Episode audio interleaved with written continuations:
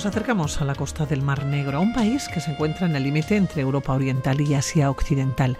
Hablamos de un cruce de caminos que comparte frontera con Rusia al norte y noreste, con Turquía y Armenia al sur y con Azerbaiyán al sudeste.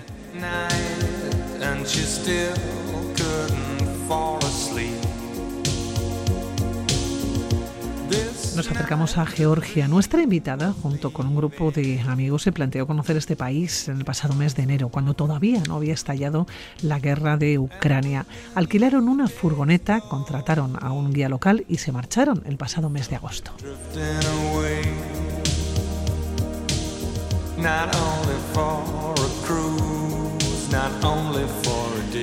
Irma Paredes, un país de contrastes, ¿cómo estás? Según buenos días. Según buenos días, Pilar. Oye, ¿por qué Georgia? ¿Cómo os planteáis? ¿Por qué no es un país habitual al que se acercan muchos viajeros, ¿no? Muchos turistas en furgoneta.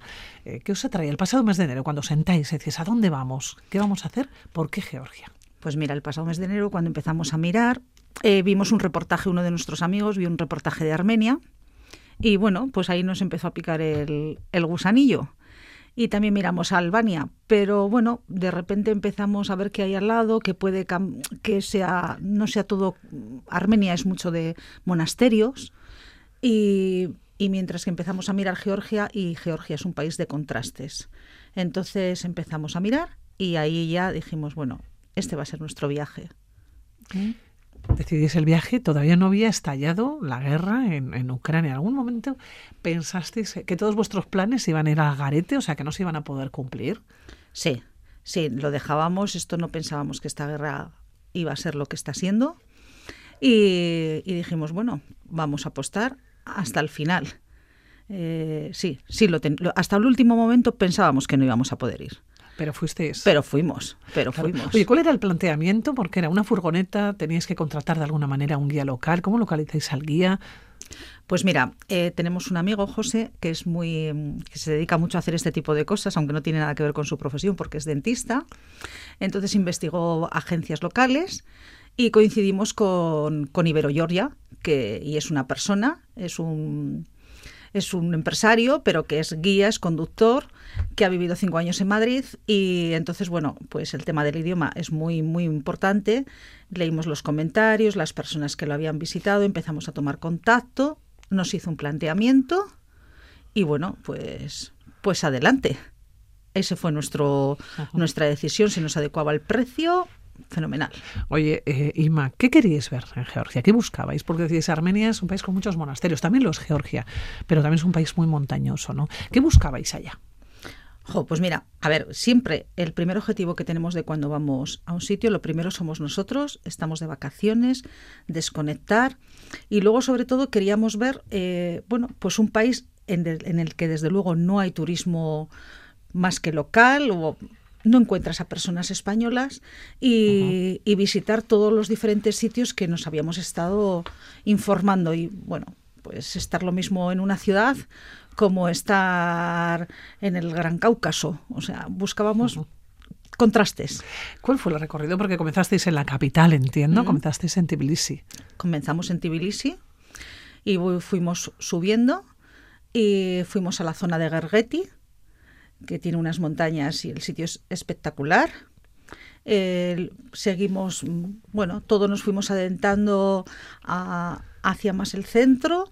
Para nuestra idea era llegar a, a Mestia, el que es muy conocida por sus torres, y de allí volver a subir a, una estación de esquí que, es espectacular. Estamos a 2000, 2000 y pico y se ven y muy cerquita de la frontera rusa y en la que podemos ver la montaña los dos los dos gemelos. Oye, ¿se cumplieron todas las expectativas que teníais? Se cumplió todo, no, lo superó. Más que luego nos sorprendió muchísimo, que no teníamos ni idea, de que es un país en el que hay mucho vino, hay ruta del vino. Y de hecho hemos hecho ruta del vino. Y es, bueno, pues hay unas bodegas grandes, no similar, pero bueno, para en dimensión, como puede ser un, la del Frangueri, el ciego, pero luego estuvimos más pequeñitas, comiendo y, probando, haciendo catas, y hay una ruta del vino. En Georgia. Claro, en Georgia se da la mano los paisajes, hablamos un país de montañas, un país muy religioso también, ¿no? Con esos monasterios, pero también la cultura y la gastronomía. Hablamos de un cruce de caminos. Es un país eh, que ha visto alrededor del mismo muchas guerras, muchos enfrentamientos, pero ha habido muchas culturas que han ido pasando por allá. Sí, han ido pasando muchas. Tiene una gran gastronomía. Entre ellos están, hay unas comidas como son los los cachapuris, que es una comida que nos sorprendió bastante y es como unas, una, bueno, pues como si fuera una setita al revés y, ese, y está llena de, de los, perdón, esos son los quincalis y están rellenos de carne.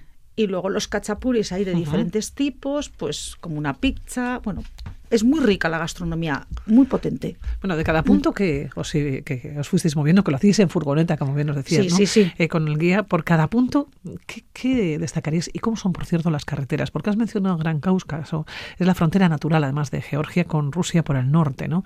Eh, yo leía que a la vez que Isla también protege a los georgianos con sus picos de más de 5.000 metros de altura, los glaciares y los contados pasos para atravesar además esta cadena montañosa, ¿no? Sí, bueno, en general quitando ese, ese, tiempo cuando vas llegando al Gran Cáucaso, las carreteras están bastante, bastante bien. La conducción a veces es un poco temeraria, hay que tener un poco miedo. Pero claro, eh, dejas de. Cuando llegas al Gran Cáucaso, pues hay un, de que, desde que dejas la carretera normal hasta que llegas al pueblo de, de Mestia, pues aquello tiene tiene su tema, porque lo que aquí te cuesta una hora, pues ahí a lo mejor estás tres horas para pasarlo. O incluso hemos ido a pueblos que son pues bueno, pues muy, muy autóctonos, que están dentro de lo que es el valle, como Usguli, y es, es espectacular. ¿Cómo son esos pueblos y cómo viven allá, claro, cuando están metidos dentro del valle y son pueblos además que están como muy aislados también, ¿no? Hay que ir. Sí, por ejemplo, Mestia está, Mestia está bien, porque luego es una cuna también donde las personas van a hacer trekking, es la cuna del trekking, porque hay de todo y de todos los niveles. Entonces, eso está bien. Pero, por ejemplo, Usguli, pues parece que te has trasladado en el tiempo. Pues porque siguen pues con sus animales en las casas, em, cocinan todo de manera natural. Bueno, es como si te te has trasladado completamente de tiempo. Oye, son localidades, son pueblos en los que no sé si están muy acostumbrados a ver viajeros por allá, ¿no? A ver turistas que se van acercando. Quizás con el tiempo en los últimos años más, pero tampoco es muy habitual. No, no es muy habitual, aunque como tú comentas, sí que en esta última temporada ha habido bastante, bastantes viajeros, sobre todo por el tema del trekking. Y, eso hace, y de hecho, bueno, pues es que hay, han construido hoteles. Hay algunos hotelitos, claro, porque tenemos, están las montañas y el, claro, abrir una ventana y encontrarte aquello que ves, pues es que es sorprendente. Cuando pensamos en Georgia pensamos en un país frío, pero frío de, gentes también, ¿no? ¿Cómo son las gentes? Y también cuántas veces os han preguntado qué hacéis allá. Yo entiendo que también al propio guía le llamaría la atención o le sorprendería, ¿no? Bueno, pues mira, el guía, ya te comenté que ha estado cinco años viviendo en Madrid, entonces, bueno, pues estaba encantado y bueno, pues hablábamos. De practicar, por lo menos el idioma, Sí, sí, habla perfectamente. Además es que tiene, tiene los giros igual que nosotros, o sea que, que muy bien. Y la gente allí, pues la verdad es que nos ha atendido súper bien. Mm, son más fríos, bueno, pues porque son más fríos. También hay que tener en cuenta la situación en la que está, en la que han vivido, sí, sí y en la que han vivido y con el miedo palpante que se ve, porque claro... Se ve, eso, se ve miedo, por ejemplo, a lo que está pasando, a lo que está sucediendo. No sé si eh, os hicieron algún comentario, ¿no? A ver, sí, cuando... Está muy cerca. Sí, tú hablas con ellos, está normal, pero cuando les, les sugiere este tema, pues te das cuenta que sí, que tienen, que tienen miedo porque no deja de ser un granito pequeño allí y es muy goloso porque todo el mundo, bueno, pues pasan los gaseoductos, pasan un montón de cosas, entonces, claro, viven con, con el miedo si les preguntas de lo que puede suceder en cualquier momento. Entonces, pero bueno, la vida, la vida ellos la llevan normal, ¿eh? O sea, es tiene mucha marcha. Luego hay otra ciudad que a mí me sorprendió muchísimo, que es Batumi. Eh, veníamos de Mestia, montañas, Usguli, montañas, y de repente llegamos a, a Batumi, y Batumi es como si estaríamos, a ver, ¿cómo me explico? Como si estaríamos en un en, pues, en un Singapur similar, que es lo que quieren conseguir, Entonces, claro, está todo el paseo en las que está la cadena Marriott, están todas estas grandes cadenas. Entonces es muy, muy impactante. No, porque desvirtúa un poco el resto de las localidades que habéis visto, ¿no? Que, son, que, siguen manteniendo esa... Sí, es un contraste, es verdad, que, que está justo con la frontera turca y está llena de casinos, porque los turcos al no poder jugar en su país pasan a jugar aquí. Pero es como si nos, nos hubiéramos trasladado de país. Oye, monasterios, viejas iglesias también. Georgia se caracteriza precisamente por ello, ¿no? Por muy cerquita de Tbilisi, por ejemplo, nos encontramos con monasterios muy interesantes, muy importantes. Por lo largo de todo el país los vamos viendo, ¿no? Sí, mira, el que te he comentado de Gergeti. Gergeti es espectacular porque también está entre montañas y de hecho, pues parece ser como que también tiene mucha tiene algún tema político, porque justo el día que fuimos eh, estaba el, el, ministro de Asuntos Exteriores de Armenia.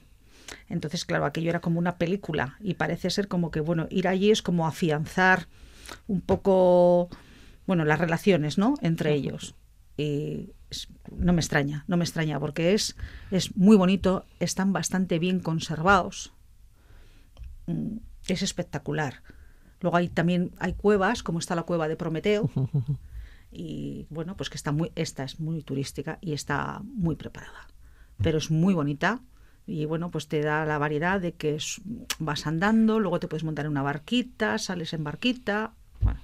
No era el primer país, Ima, que vosotros visitabais eh, del entorno. Bueno, más que de allí, hemos viajado bastante, pero así como países de contrastes, hace unos años también fuimos a Uzbekistán.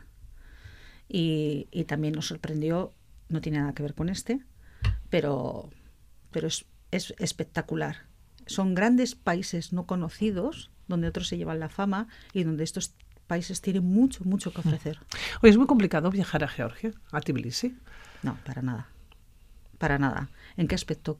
El vuelo, ¿hay vuelos directos? Ah, yo, bueno, para mí fue fácil. Nosotros salimos de Bilbao, e hicimos un Bilbao-Estambul con la Turkish, que, y Turkish directamente os llevó hasta allá, hasta la capital. ¿Y la primera impresión cuando visteis la capital? ¿Qué sensación, no? Se os quedó, entiendo que igual ya se estaba esperando, ¿no? El guía, pero la sensación que se os quedó de la propia capital. Bueno, pues fue más que nada al día siguiente, porque estuvimos de vuelos y con lo que llegamos a las 4 de la mañana y estábamos completamente desorientados. Pero, Como para ver la capital a esa hora después de unas cuantas horas, ¿no? Sí, hombre, al principio nos impactó bastante porque, claro, tienen todos estos edificios rusos. Entonces eh, contrastan edificios que son modernos con estas gran moles rusas. Soviéticas, sí. Sí. de estilo soviético. Sí, pero, pero no.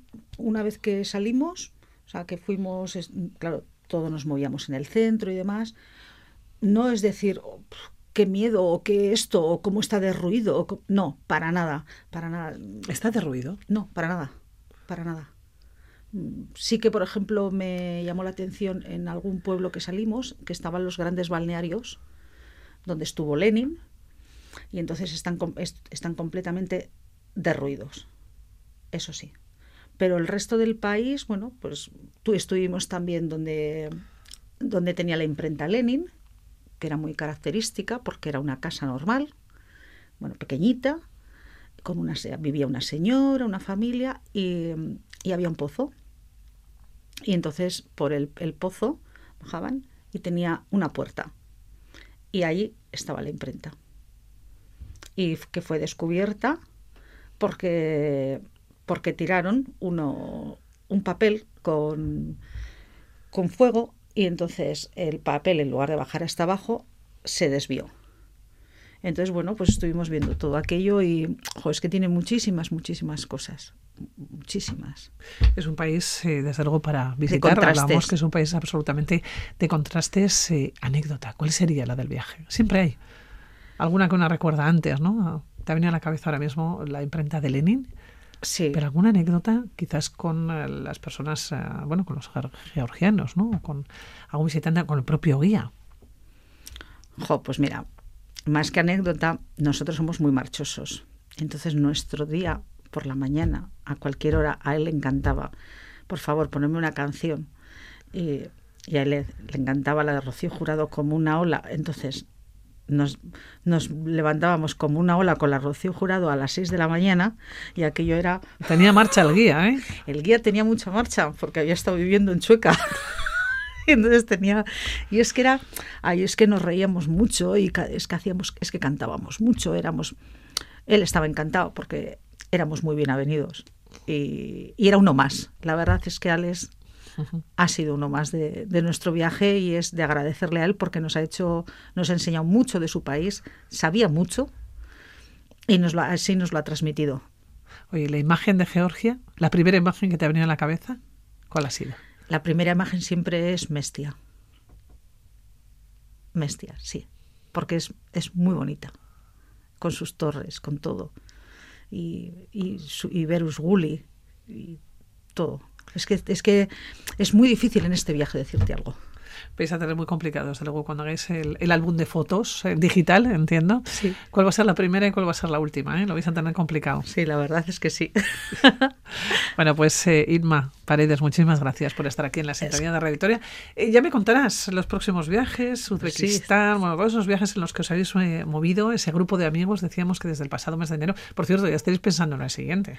Bueno, pues mira, antes de la pandemia se nos quedó Vietnam, que ya sabemos que es Asia. Somos, hemos hecho mucho Asia nosotros. Y, y bueno, en principio creo que retornaremos a nuestro viaje, que ya que lo ten, más que nada porque lo tenemos preparado y es cuestión de organizarnos. ¿Mm? Organizaros con las fechas, claro que sí. ¿no? Bueno, y siempre con los guías locales. En, este, en, en el caso de que vayamos a Vietnam, que es como cuando fuimos a Camboya, no llevamos guías locales. Bueno, vamos cogiendo en cada, uh -huh. en cada sitio, nos movemos de diferente manera que, que este viaje.